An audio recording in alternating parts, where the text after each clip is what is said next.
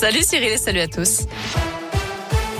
À la une, condamné à un an de prison ferme, Nicolas Sarkozy décide de faire appel. L'ancien président français a été reconnu coupable de financement illégal de sa campagne électorale de 2012. Le tribunal de Paris estime qu'il avait conscience du déplacement du plafond. 13 autres personnes ont été condamnées dans l'affaire Big Malion, notamment Jérôme Lavrieux, directeur adjoint de la campagne électorale. Il écope de trois ans de prison, dont un an avec sursis. Fini les masques à l'école primaire, enfin presque. À partir de lundi, les élèves de l'Isère, de la Loire, de Haute-Loire, de Saône-et-Loire et de l'Allier pourront de nouveau respirer. Le port du masque ne sera plus obligatoire en primaire dans 47 départements français où le taux d'incidence du Covid est inférieur à 50 cas pour 100 000 habitants. La liste a été publiée aujourd'hui au journal officiel. Et dans la Loire, 260 personnes vont devoir se refaire vacciner à cause d'un couac. On leur a administré des doses de Pfizer périmées. Parmi les patients concernés, il y a de nombreux collégiens. Rassurez-vous, c'est sans danger pour la santé, d'après les autorités. Leur passe sanitaire reste valide, mais ils devront prendre rendez-vous pour une nouvelle injection. Une enquête est en cours.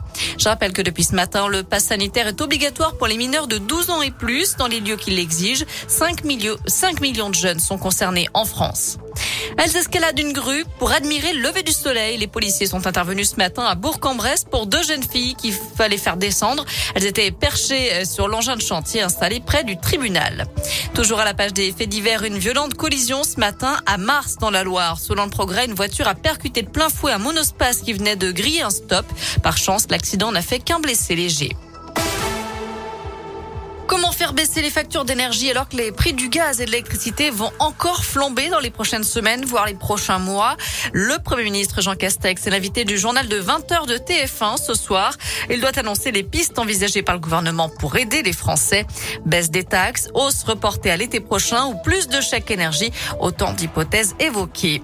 Bonne nouvelle sur les routes, le nombre d'accidents a diminué de près de 17% en 10 ans en France. Selon le dernier bilan de la sécurité routière, le taux de mortalité a lui aussi chuté de 18,7% entre 2010 et 2019. Un mot de sport avec du foot à suivre ce soir. Après la Ligue des Champions hier, place à la Ligue Europa cette fois-ci.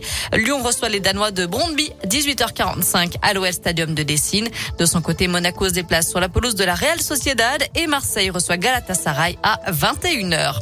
Enfin, Didier Deschamps doit dévoiler dans les prochaines minutes la liste des Bleus pour le choc contre la Belgique. Ce sera le 7 octobre en demi-finale de la Ligue des Nations. Voilà, vous savez tout pour l'essentiel de l'actu de ce jeudi. On jette un œil à la météo avant de se quitter. Pour cet après-midi, c'est encore une excellente journée qui s'annonce. Euh, du soleil, du ciel bleu. Alors certes, il ne fait pas très très très chaud, mais on est plutôt pas mal avec des températures qui varient entre 18 et 22 degrés pour les maximales partout en Auvergne-Rhône-Alpes. Très bon après-midi.